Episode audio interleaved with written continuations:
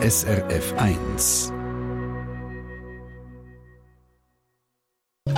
SRF 1 Espresso so, und das ist kein Witz. Heute ist «Ändere dein Passwort-Tag». Soll uns daran erinnern, zum regelmäßig unsere Passwörter ändern.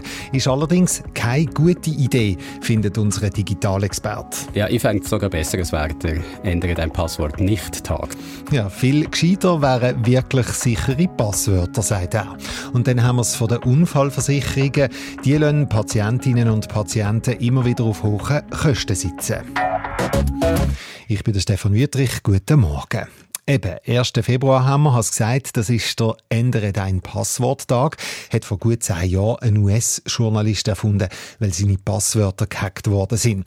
Und es klingt ja vernünftig, dass man regelmäßig soll sein Passwort ändern der Jörg Tschirren von der SRF Digitalredaktion haben wir aber gesagt, er fände das gar kein gescheiter Tipp. Ja, falsch ist es nicht per se. Also vor allem, wenn das Passwort, das man bis jetzt hatte, viel zu einfach ist. Mhm. 1, 2, 3, 4, Passwort.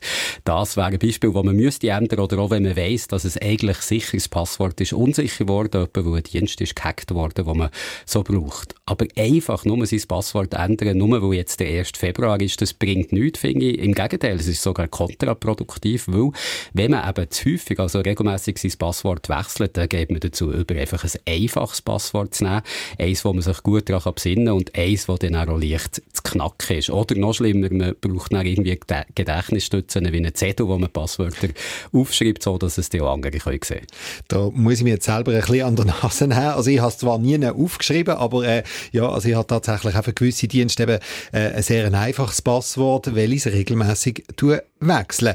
Ähm, da wechsle ich nämlich einfach die letzten zwei Zahlen. So sollte man es selber nicht machen, oder? Das ist nicht wirklich sicher. Nein, also das Wort und zwei Zahlen haben wir angeschaut. Das ist wirklich ein sehr schwaches Passwort. Da brauchen Cyberkriminelle Sekunden, um das zu knacken. Ja.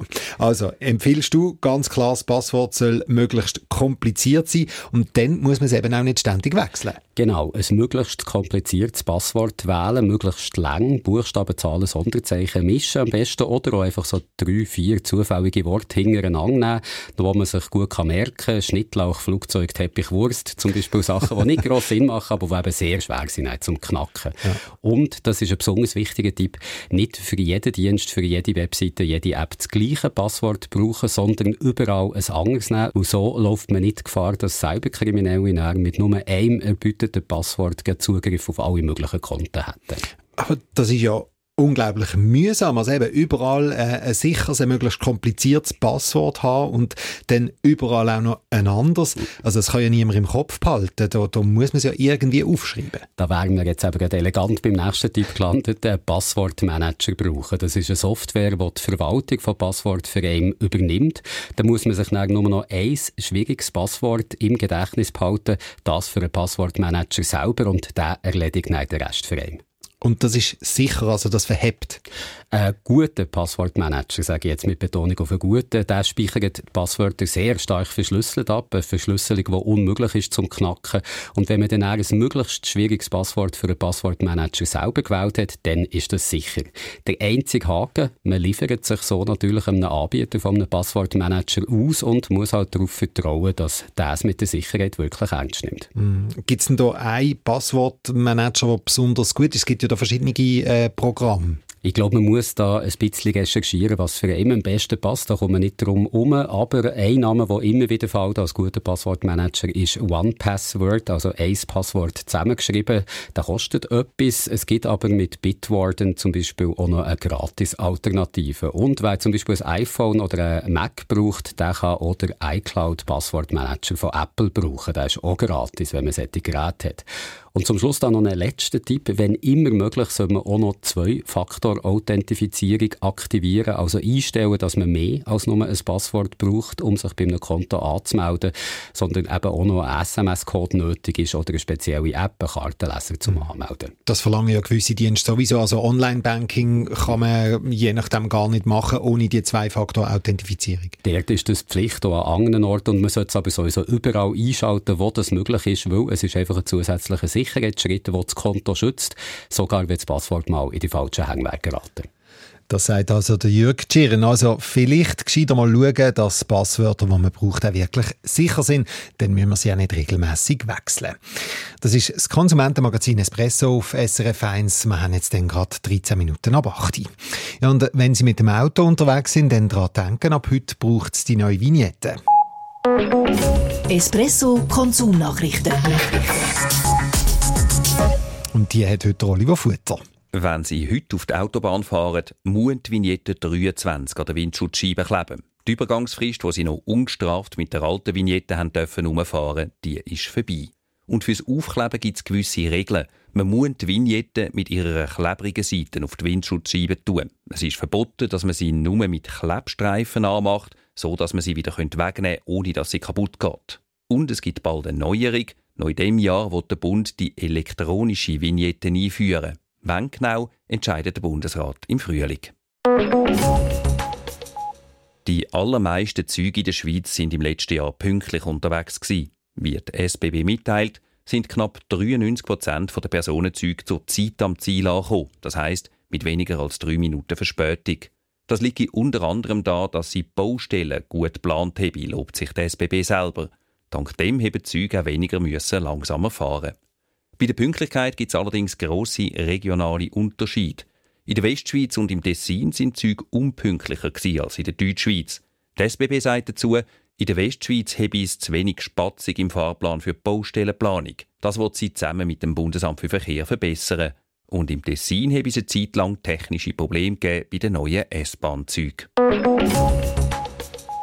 Das letzte Jahr sind in der Schweiz zum ersten Mal mehr Elektroautos neu zugelassen worden als solche mit einem Dieselmotor, nämlich knapp 41.000 rein elektrische PW gegenüber knapp 27.000 Diesler. Das sagt das Bundesamt für Statistik. Alles in allem sind 2022 in der Schweiz deutlich weniger Motorfahrzeuge neu auf die Straße gekommen. 8% weniger als im Covid-Jahr 2021 und sogar über 20% weniger als 2020. Als Grund gibt das Bundesamt für Statistik die Wirtschaftslage und Lieferengpässe an, die durch den russischen Angriffskrieg auf die Ukraine noch verschärft worden sind. Espresso Konsumnachrichten. Wenn Sie im Berufsleben stehen und einen Unfall machen, also wenn Sie sich zum Beispiel den Fuß vertrampen oder das Knie verdrehen, dann zahlt hier nicht die Krankenkasse, sondern eben die Unfallversicherung vom Arbeitgeber. Müssen wir zumindest meinen, weil manchmal gibt es ein total mühsames Gestürm. Die Unfallversicherungen sagen nämlich ganz gern sorry, aber wir zahlen nicht. Die Verletzung kommt nämlich nicht vom Unfall, sondern der Fuß oder das Knie ist schon vorher nicht ganz in Ordnung gewesen, wegen Vorerkrankung oder wegen Abnützung. Für Patientinnen und Patienten kann das fatale Folgen haben. Die Martina Schneider. Ein besonders krasser Fall hat gestern Abend der Kassensturz gezeigt. Der Fall von Simon Tellenbach, der sich im Mai letztes Jahr am Knie verletzt hat. In der Ferien in Spanien ist er die Stege aufgelaufen und ist ausgerutscht. Ich musste nach meinen Ferien ähm, mit Spital müssen, also zum Arzt müssen. Und dort hat man dann entdeckt, dass äh, der Meniskus angerissen ist. Ein klassischer Unfall also. Und ganz, ganz lang sehen das auch alle Beteiligten so. Die Unfallversicherung zahlt anstandslos alles. Also Physiotherapie und so weiter. Simon Tellenbach ist über seinen Arbeitgeber privat unfallversichert, hat also die bestmögliche Behandlung. Irgendwann ist aber klar, Therapie bringt zu wenig. Man muss den Meniskus operieren.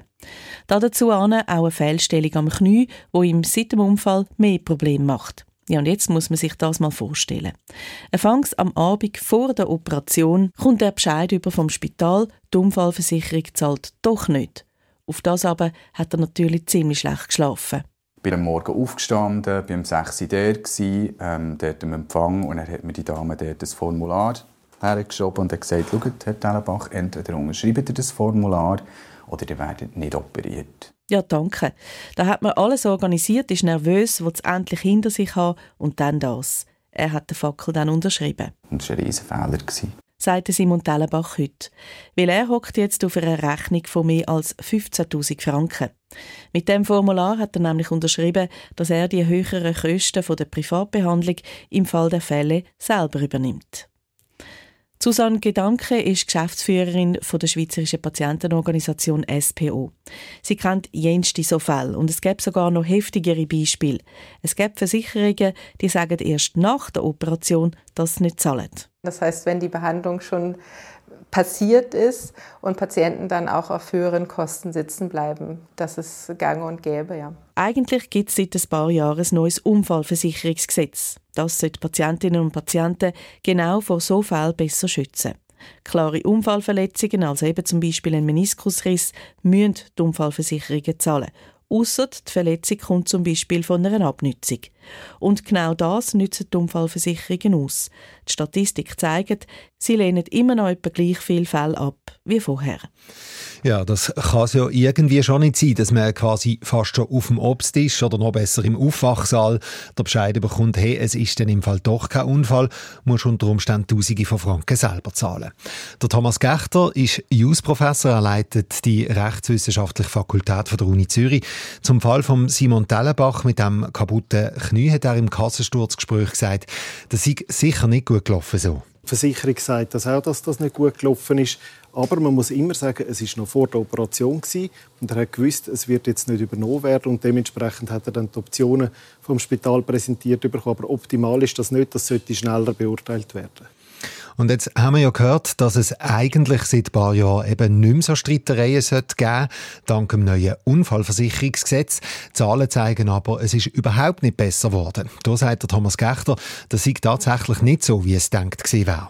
Bundesrat, Parlament, alle haben wollen, dass Schädigungen wie jetzt gerade Meniskusriss viel einfacher und unkomplizierter behandelt werden. Das ist die erklärte Absicht von der ganzen Revision.